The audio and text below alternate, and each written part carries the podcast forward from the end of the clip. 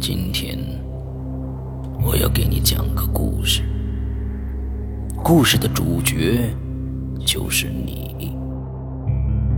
这是一个极其恐怖的鬼故事，但千万别害怕，因为你就是鬼。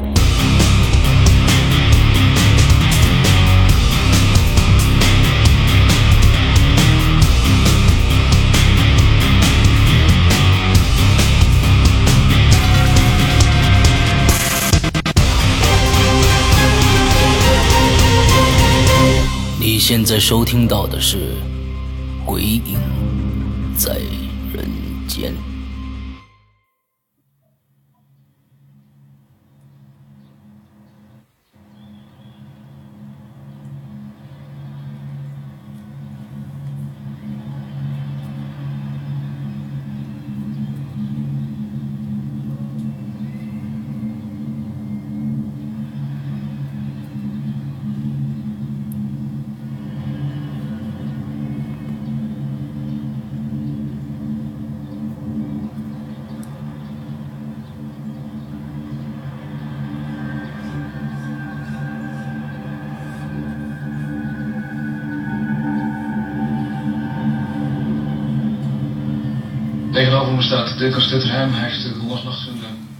Hello，大家好，我是伊里。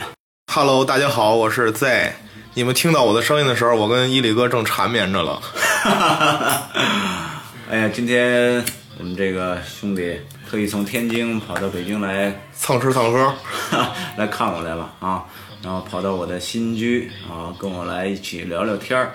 后来呢，我们俩啊，然后说聊聊天儿吧。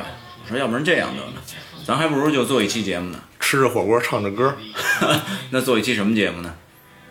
鬼影之欢乐在人间 啊！那那个今天啊，刚才那个那个我跟 Z 我们俩一合计，他说呀，他其实有好多货，然后呢，由于呢他这个这个身份啊，在群里边的身份啊，大家都比较认识他，也算一个呃这个明星鬼友吧。啊，他说一直没好意思往外给大家讲这些故事。那我说干嘛这么含蓄啊？哎，我知道你有一毛病啊，嗯，你一面对这个话筒就特含蓄。哎呀，啊，不敢说话呀，不好意思啊，都我都羞涩了。有什么不好意思的？哎，咱今天啊，就把这期节目做成《鬼影在人间》怎么样？我给他定个调子。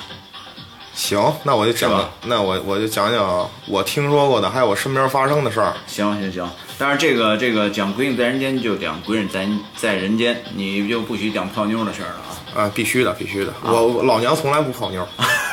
哎，对了，你现在在那个群里边有一什么外号叫 Z 娘娘是吧？哎，我外号多了，毛毛哥哥啊，毛毛哥哥啊啊，那个还有什么 Z 娘娘？啊！哎，为什么叫 Z 娘娘？谁是 Z 公公啊？那我自称老娘嘛。哦，那个谁，他们一帮女的一自称就是老子怎么怎么样，我就是我这老娘怎么怎么样你呗。不知道吗？现在这个这个年代是阴盛阳衰的年代，啊，对是吧？现在这帮女人们可不好惹了。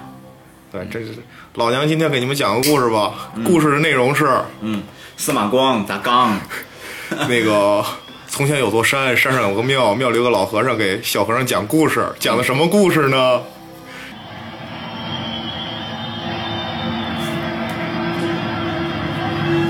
其实我们在亿万人的大现场，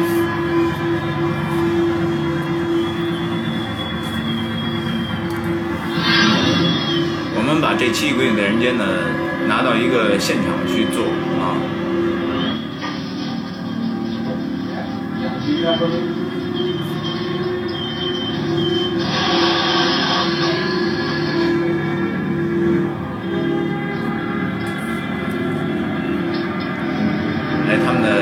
的这个 DJ 好像还要再准备一下啊。这 DJ 挺酷的吧？挺造型，灯光也不错。是吧？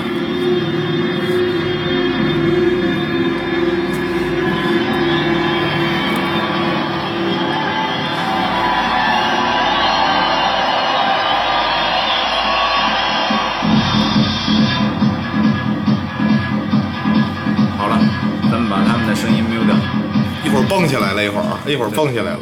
好，好，现在我们回到我们自己的 VIP 室工作室啊，这个外边可以隐隐的听到这种 disco 的这种声音啊。现在有一个呃小黄毛啊，非常帅的一个 DJ 啊，在打碟啊，在现在外边差不多应该有几百人的样子，然后都在嗨着啊，各种摇，各种美女，各种晃，各种大腿，啊，各种 大，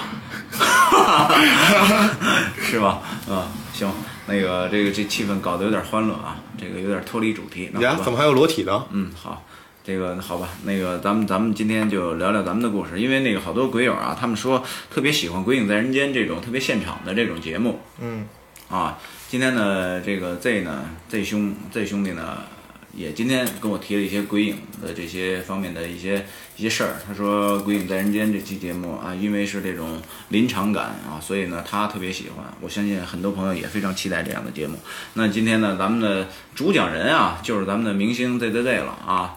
那聊聊你聊聊你的段子吧。嗯，那我就开始了啊。好吧。从某一个学校讲起，是我们旁边一学校，就是我就是在我家旁边一个学校，那学校经常发生一些诡异的事儿啊。我上过这个学校，但是那个能不能不能给剪掉？我怕他妈校长我认识。啊，没事儿没事儿，咱咱们咱们把真人的名字给他那个去掉。啊，学校的名字还真人名字咱都去掉，咱都不讲。好，就在这某学校里，以前发生过一个什么事儿呢？就是开那个开运动会，开运动会呢，然后是两个学校合办的一个运动会，然后那个不行，重新来行吗？行，没事儿，你重新来。他说让我把这段给剪掉，你们说剪吗？他开始紧张了。哎，你看你脸都红了，哎，干嘛羞涩了。啊，来不是从头那个忽略了一个细节，应该从头讲。啊，这个学校操场旁边有一个厕所，以前一直有人说，就是里边经常发生一些事儿，或者听到一些不该听到的声音呢。然后学校领导领导们肯定不信呐，这是败坏学校，这是败坏学校。那个，然后有一次校长去那儿去那个厕所，那个解决事儿的时候，嗯，也发生了一点事儿。后来这个学校就给，就是这个学校就把这个厕所给封起来了，用彩钢板整个全都密封起来了。过了两年之后，这个学校办运动会，是跟别的学校合办的，然后两个学校人都挺多。那个当时运动员上厕所不能走太远，一看就把操场旁边这个厕所就给弄开了，就给打开了，把那个彩钢板什么都卸开了。以为都过了这么长时间了，肯定没事儿。可是打开之后，有一男孩进去之后一声惨叫，是吗？叫得毛骨悚然的。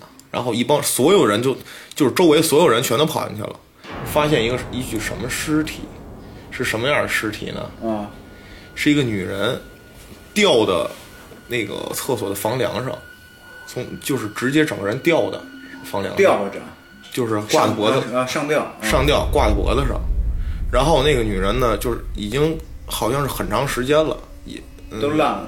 烂了，那个而且下半身已经已经烂掉了，已经在地上了，呃，有点恶心啊，有点恶心。当时人们都疯了，我这是真事儿，这是真事儿。我天哪啊！当时所好多人都知道这个事儿，当时人们都疯掉了，说这个厕所那个一直是密封着，用彩钢板整个的全部密封起来，怎么会出现这个事儿？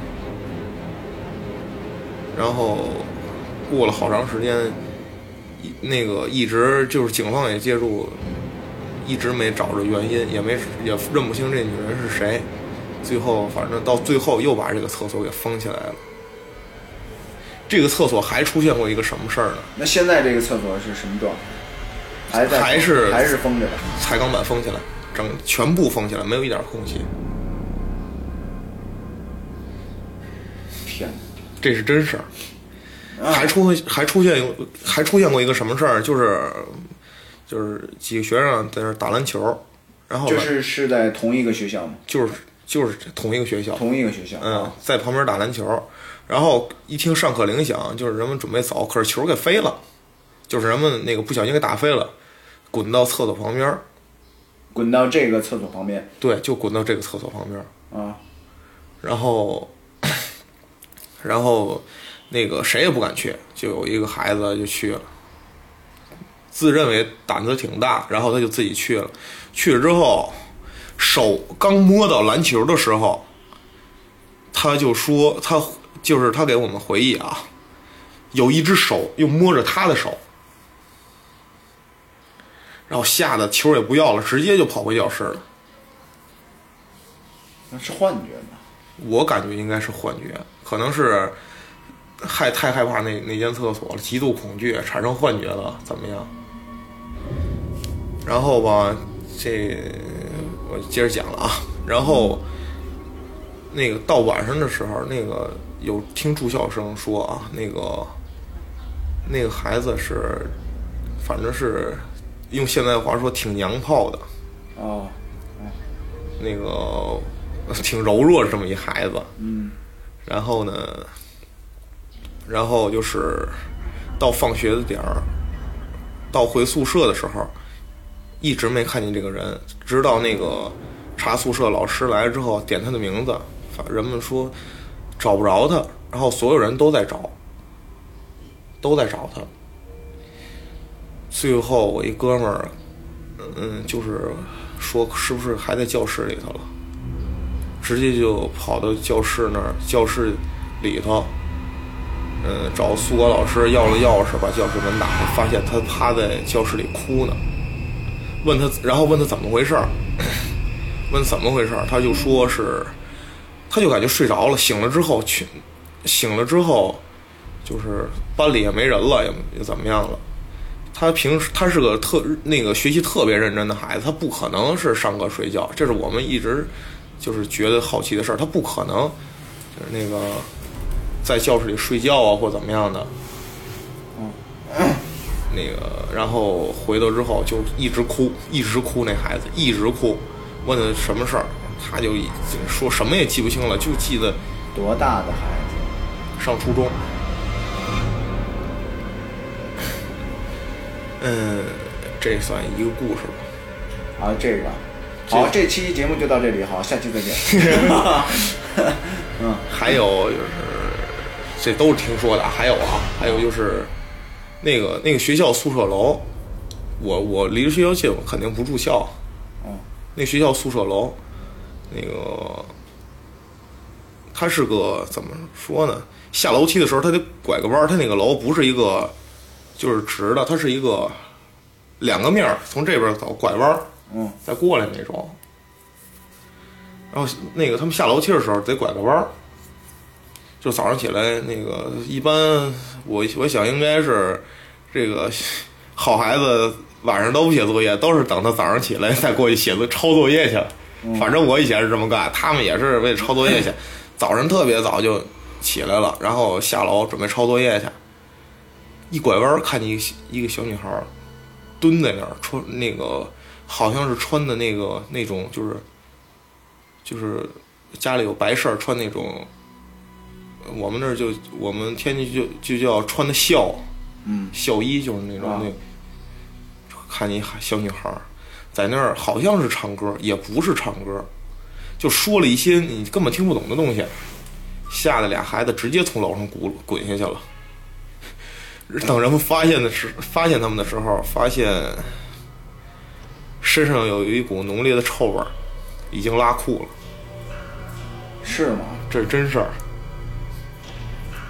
咱们这个主播呀，刘诗阳，刘诗阳同学，嗯，在没搬家之前，你知道吗？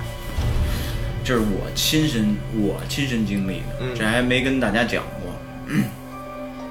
那次给我吓够呛，后来我还找刘诗阳去那个证实了一下，哎，刘诗阳也说没见过这个人。就是有一次，那是应该在我们两个人第一次就是拍这个微电影的时候，拍完了，晚上回家，十二点，差不多就是十二点左右。他们家呢，当时没搬家之前住在十八楼，然后呢，我呢这个录完这个节目之后，然后等于嗯嗯穿好了这就是背着包，然后就走，就是往这个楼梯那儿走。我一刚到楼梯间那儿呢，他们家原来是那个塔楼，在塔楼不是有那个呃可以就是下楼的楼梯嘛？嗯，那拐角处啊，那儿堆放着一个一个放垃圾的这么一个黑的垃大的垃圾袋儿。嗯我刚一出门，因为那个那它加上那个光影的感觉啊，我一看，哎呦，那是黑乎乎的一团东西，特恐怖。而且呢，这整个楼道里边空荡荡的，什么都没有，我心里就有点发毛。但是我就坚信，我心想不可能，绝对是不可能的。然后呢，我就大胆的朝着电梯的那个方向走过去了，摁了一层之后，等了一会儿，那电梯上来了，然后我还回头看了一眼这个这个装垃圾的那黑色垃圾袋儿，心里呢有说说心里话有点害怕。后来呢，我进了电梯之后，我一摁，得摁一下一层啊，从十八层到一层嘛。哎，我一看这一是倒着写的，这个一，哎，我说以前我怎么没注意呀、是倒着写的。嗯。我就坐在电梯里面，就我一个人啊，哇，等着，差到一了，电梯门一打开，我刚一走出电梯门，我看见一女的呀，是一个三四十岁，体型微胖，留着一个马尾辫儿的一个女的，是后背背着一个包，然后她怎么走路呢？她蹲着走路。我去，她蹲着走路，蹲着走路呢。当时我觉得，给我的第一反应是她是一个残疾人，嗯，是吧？嗯然后呢，我我我没太多想，我就走出楼门了。但是我和她擦肩的时候，擦肩而他过，站起来了，哎呦我，你吓死我了！他他真不能站起来，真的，那我得真给我吓死了。他是怎么着呢？他朝着那个上楼楼梯的方向，那个那个黑黑黑洞里边嗯，进去了。我去，这也挺吓人的，然后我当时没想到什么，嗯等我走出刘世阳他们家这个楼洞，我坐在车里准备往就是往往家往家走的时候，我突然想起来，那他既然是一残疾人，他为什么不坐电梯呀、对呀、是啊，为什么不坐电梯？而且他是蹲着走路，你知道吗？就是大家可以想象一下，就是你整个把身体都蹲下来，然后然后穿着一个很正常的一个衣服，就是蹲着，一步一步的往前走，弓着腰，蹲着。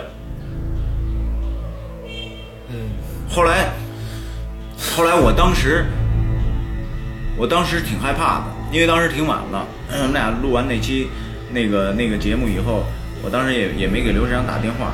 等第二次我一去世阳他们家，我就向他问了一下，我说：“哎，你你们这个楼是不是有一残疾人，一女的？因为她是一个老住户，你知道吗？嗯她在那儿住了好多好多年，因为应应该说，就是再怎么说，这个楼里面的邻居，他大大概百分之九十吧，九十九十九，对。九九十五以上，他都应该都都能见过吧？对，起码混个脸熟，起码不说话也都见过，对。有有点印象。但是但是，这个刘世阳就说，他说我从来没见过这个女的，像你说的这个，而且说像你说蹲着走路的，我说我绝对见到了，我说我不可能那个就是一个幻象，不可能。嗯而且我清清楚楚记得他穿了一件白色的这个像衬衬衫一样的衣服，然后穿了一个也是一个浅色的裤子，他留着一个马尾辫儿，你确定不是裤衩吗？他蹲着的时候他绝对不是裤衩。我记得他，因为他因为他太有特点了，你知道吗？嗯，因为他蹲着走路。我当时哎呦，我还给忘，我还给他让了一下，我心想他还不不奔着坐坐电梯走，嗯，可是他没有，他奔那个上楼的那个方向楼梯儿你想这人要蹲着，他怎么上楼啊？那不就得爬着上去吗？爬上去。我去，这太吓人了！这个他妈大半夜有个下楼梯的，发现一个，爬往上爬的，你想想，我真的，我后来我越想越害怕。幸亏你不是在楼梯儿那碰见的。我真的，那我我估计我会跟他拼了，真的不是不是他死就是我死，反姐姐是不是喝多了，趴那儿吐没起来，一直蹲着走啊？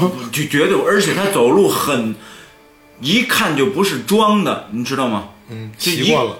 一看就是那种走的很很自如，我去，我以后我都不敢走黑黑楼梯儿了。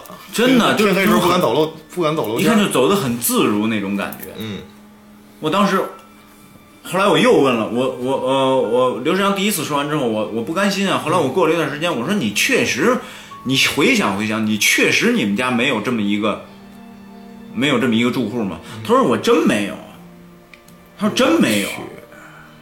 你起码说他在他在他们那个楼应该住了得有小十年了，这十年在一个楼里边，大再怎么着，应该都有有点印象。嗯，所以我觉得这事儿真的特别恐怖。当时我他跟我说没见过之后，我后来我往后一想，我真的我真惊了，你知道吗？当时我去，这挺吓人。你看这张脸怎么？我去，哎我去，啊我去，我一回头那张脸吓死我了。我靠，真恐怖！我靠，我靠，刚才刚才能能倒回去吗？我仔细，我想仔细看看。我靠，当时看见一张脸，真真真的非常恐怖。一会儿录完节目咱倒回去，我拍张照片，我给他们发过去。特别恐怖。然后呢，还有一个事儿，就咱俩互相聊会儿。嗯，我觉得啊，这个，这今天啊，我最近在听什么呢？嗯，呃，很很希望能跟大家来来分享一下这个这个这档节目。呃，当然上岁数的可以去看看啊，小孩儿估计现在还看不太懂，就是国学国学堂啊。我现在没事儿，你们可以在网上看一看国学堂。最近我听了一期节目啊，他讲的是什么呢？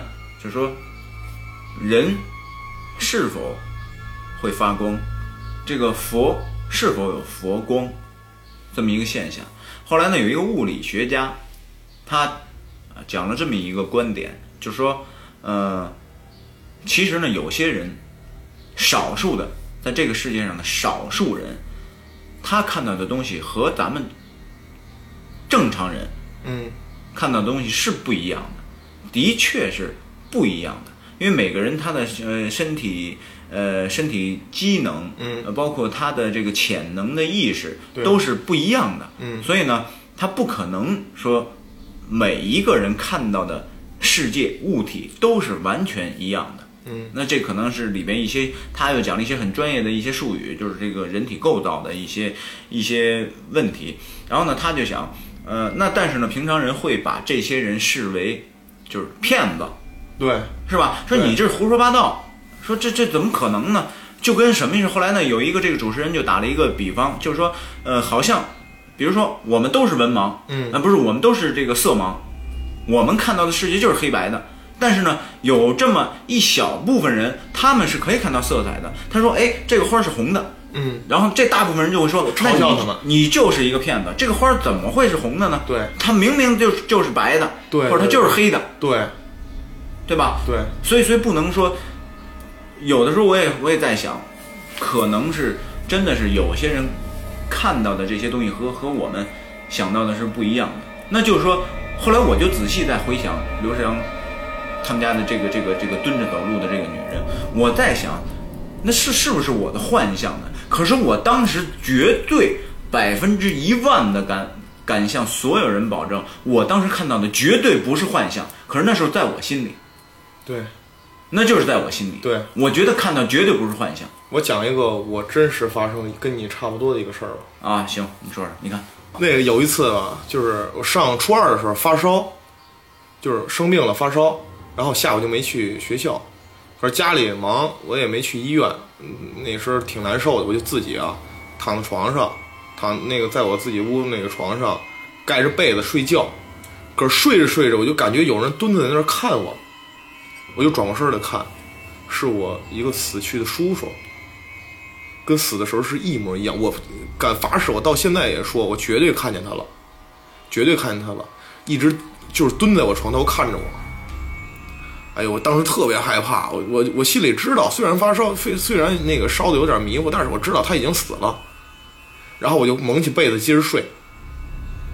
然后那个当我睡醒的时候是下午五点多钟，那个那个我们家屋子里那个窗户就有点背光，就是屋子比较昏暗，不开灯的话特别黑。然后我醒了之后发现，哎，我身我身上也不难受了，就是也不算太也不就是好像也不发烧了。然后我就那个打开抽屉想找我随身听听歌，我我自己的抽屉里有什么东西，我自己当然知道了。我打开抽屉，发现我那个叔叔的照片就在那个抽屉中间摆着，你叔叔的那个照片，照片。这真事儿，这绝对是真事儿。这个所以你你你你也没法解释。我没法解释。那个我跟一那个当时我跟我父母说，他们都说你发烧烧迷糊了，可是我自己我那个到现在也是，我绝对绝对看到了，他蹲在我床头，就是蹲在我床头。这是真事儿。你也给我逗上来了。嗯，我也我也我也今天做个这个主讲人。我我前一阵子就是在录那次内蒙记的时候，嗯那次，然后住在那个我大嫂大哥大嫂家，然后大嫂呢就讲了一件事儿，我觉得觉得太诡异了这个事儿。当时呢，因为内蒙内蒙古这个吉宁啊，算是一个三线小城镇，嗯啊，我非常喜欢那个地方，因为它不像北京啊，这么拥堵啊，这么这么生活节奏这么快。对对，这么堕落。当然，你们天津也不是什么好地方。对对对对，啊，我特别喜欢那个地方，非常享受那种氛围。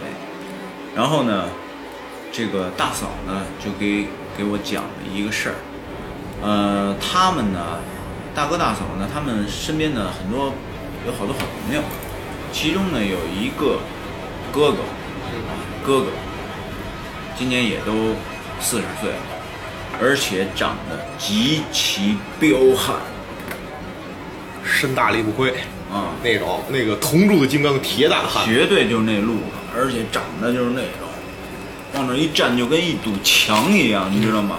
就是那种看着就有力量的那种感觉，非常有力量，非常内蒙，你知道吗？对对特对爷们儿那种，特别能想象，我能想象那特个。别爷们儿那种。然后呢，我呢，因为那个跟因为跟跟大哥这种关系呢，大哥没事儿还还叫我去跟他们一块儿吃饭，然后呢，我还见到了，亲眼见到了这位哥哥，嗯，这哥哥，呃，喝点儿啊，吃点儿吃点儿肉啊什么的，觉得哎很很愉快，人也特别好，说话也都是那种很粗那种声音，就是那种阳性阳气十足的那种感觉。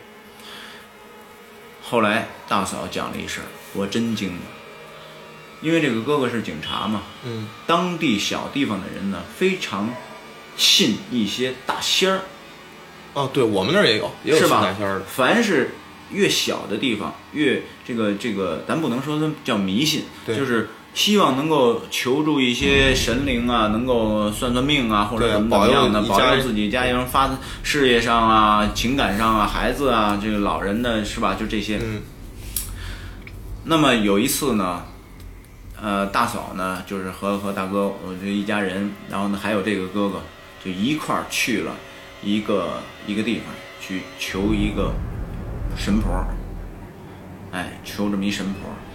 这个哥哥呢，他非常排斥，他非常排斥这个，然后他就说了很多妄语，嗯，你懂吗？我懂我懂。就妄语特别的，就是不好听，嗯那些话说这这这他妈的有什么呀？这个我根本不信这个，而且他挂着枪去的，嗯，他带着枪去，我去，而且带着枪去说，就是说像这种事儿，说操谁也别招我，直接我操给老子招完一枪打死你，就你就是就是这就就这是原话，嗯，而且是在现场说的，是在神婆那个现场，在门外面。肯定遭报应。然后你知道是什么后果吗？什么后果？突然，这个哥哥一下，他的语言变成了一口乌农软语，我去，就变成像苏杭、嗯。苏杭、沪杭这一带，嗯，我知道我知道，明白。而且是一个女人的声音，而且她是一个女人的声音。完了，嗯哇哇哇哇哇，就就就讲就讲很很细声细调的讲讲一些你你听不懂的这种乌龙软语，你你知道吗？嗯然后然后也也什么也都不知道了，什么也都不知道了，嗯啪啪就说话，在场的所有人也听不懂他在讲什么。我去，听不懂。等回到家之后，呃，发烧了一个星期，病好了以后，这个哥哥。从此以后再也不敢胡说八道。嗯。直到我见到他的时候，当有人在说问他这个，哎，说信不信？他说哎呀，说我我我我再也不敢胡说八道。嗯。亲亲口说的，而且你说这个他的神奇之处，这个哥哥从没有去过南方，嗯。他他一直从小到大就是一个纯纯的内蒙爷们儿，非常爷们儿的一个大汉，然后讲一口乌龙软软语，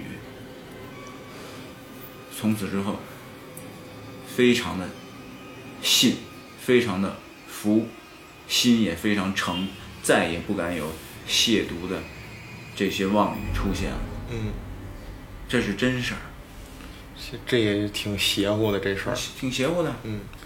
我再我再补充一下刚才我讲的那个事儿啊，嗯就是我讲那学校的事儿。嗯后来啊，我问过一些老人，那块地方以前呢不是学校，最早是那个我们当地供奉就是黄仙、柳仙的一个一种地方。黄仙知道吧？黄黄黄鼠狼、对，黄仙柳仙是什么呢？那我也不太清楚，就是保佑当地人就是升官儿。那个供奉的那个地方是叫魁星阁，啊魁星点斗嘛，嗯就是保佑出那个出文人。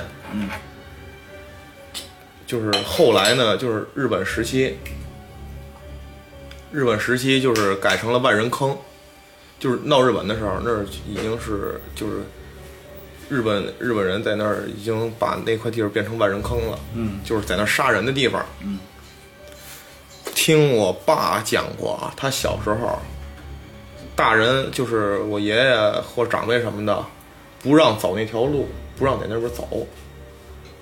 那个有一次，我爸说是晚上九点多吧，在那儿过，看见有民民兵训练，民兵啊，民兵训练，民兵那是什么年代呢？民兵应该是文，是什么年代的？民兵国民党时期啊那种那种民兵民民就是民兵训练，当时吓得直接就跑回家了。我听很多老人都讲过那块地方，还呃那个那个学校以前还闹过黄鼠狼，就是好几十只黄鼠狼在那个教室里，那个保安拿灯光一照，就是一对对的眼睛发光的眼睛。我天哪！这个黄鼠狼曾经还救过一命了，救过谁？救过我一命。救过你一命。对，那你应该得供奉这个黄仙儿啊。哎，就是就是我本身我也不算太信吧，但是确实那一次是早上起来五点多，凌晨五点多的时候，那个我睡着觉了嘛，我就听见那个我爸在别的屋喊，好像追什么东西打什么东西似的，然后我迷迷糊糊我就感觉有东西蹭我的脸，毛茸茸的东西，嚯真事儿，我们家连老老鼠都没闹过，啊！我一睁眼就是一黄鼠狼在那蹭我脸。哎呦我天哪！这我当时我就蹦起来，我就床上我就蹦起来了。冬天特别冷，我就蹦起来了，也没穿衣服什么的。然后我就感觉这一天有点不顺。然后中午我哥们儿喊我喝酒去，就是吃野味儿去，我就没去，我就说我不去了。等下午两点多的时候，快三点的时候，我听着一个消息，我哥们那个车出车祸了，撞倒了六十多根小树，车整个报废，是个马六。哎，你说这个，讲一事儿啊，这个这个得跟大家普及一下这是加仙，这属于对吧？啊。我说这属于加仙呢。这我还真不太懂，就是跟大家普及一下是什么呢？好多你体内扛不住啊，就是你自己你自己每个人自己都非常了解自己，我认为。就好多神呃大仙儿，比如说这个现在都比较比较潮流啊，就是喜欢纹身啊，嗯，或者是在跟自己的一些贴身的用的物品身上，比如说去弄一些大神什么之类的这些东西，嗯，你一定要看一看，你自己压得住压不住。我那个现在纹身的基本上都不点眼睛，不画眼睛。你说得特别对，就有一年呢，那会儿好多年前啊，我开一辆这个小雨燕，然后呢，当时呢我们也有一个群，这个这个汽车俱乐部，嗯，然后呢，这个我认识了里边一个彩绘师，嗯。给汽车做纹身的，说白了就是，嗯。在汽车上做各种各样的颜色喷绘，嗯。非常漂亮，非常非常好看。但是有一个哥们儿呢，他呢买了一辆红色的红漆的这样一辆车，他呢就非要在这个这个车上喷一条龙，龙头在机器盖子张着血盆大口，然后呢整个车身呃这他的身子呢从左边，然后一直绕到车尾，一直在绕到车的车盖子那边，然后最后盘到机器盖子上面，露出一个龙尾，整个就是这这个车就盘了一条龙，然后那个那个效果呢做的就是，因为它底色是红色的嘛，就是做的那个效果就像一条黑色的龙在血水里翻腾一样，对对对，特别的凶，感觉。特别特别凶。嗯然后呢，给他这个彩绘师呢，因为他接触这些东西，他呢给这个用户车主一个建议，就是说我给给你做了一个呃四爪龙，嗯，四爪龙，对，就没给他做五爪龙，五爪龙是比较凶的，嗯然后不好压，然后呢，同时眼睛没给他点，对，肯定不能点。没给没给点眼睛。后来呢，这个车主呢，他就说，呃，没给我点眼睛，我就觉得 有点别扭，嗯说那个您还是给我点上吧。这个彩绘师还是不愿意给他点，说这个、说有些人的命理八字啊，他压不住这些东西。对，扛不住。呃，说你你我我的建议是你不要点了，完了，但是呢，这人非常固执，就最后还得点上。说因为我我花钱嘛，我给你钱，我让你点你就给我点上去吧。嗯嗯，人家彩绘师没辙，哎，就把这个龙眼睛给点了。嗯点了以后，也是就是我们这骑车俱乐部里边的人，一周让人打了一个，呃，很严重，一个月没起来床，而且这辆车就开了一个礼拜，报废了，我去。一周报废。嗯所以，所以我就觉得这个，就像我刚才说那个问题是，每个人他的这个这个潜意识和潜能是不一样的，对绝对不一样。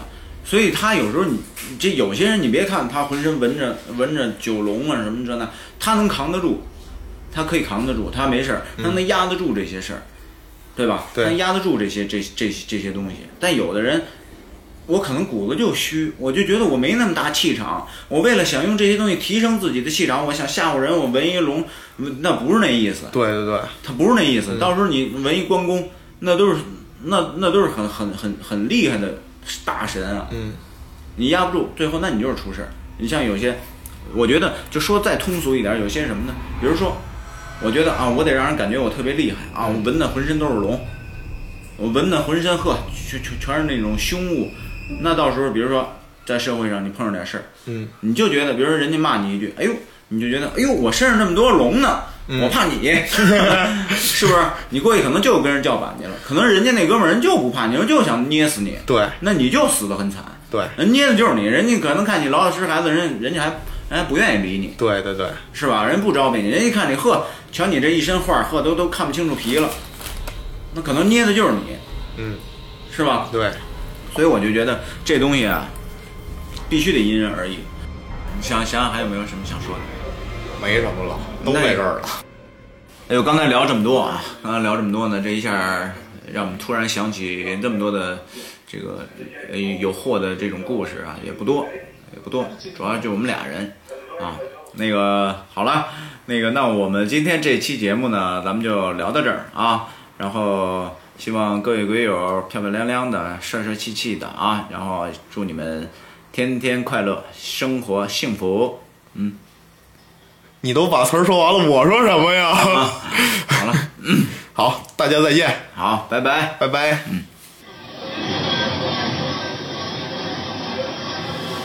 这边已经又要又要一张大拍儿要开始了。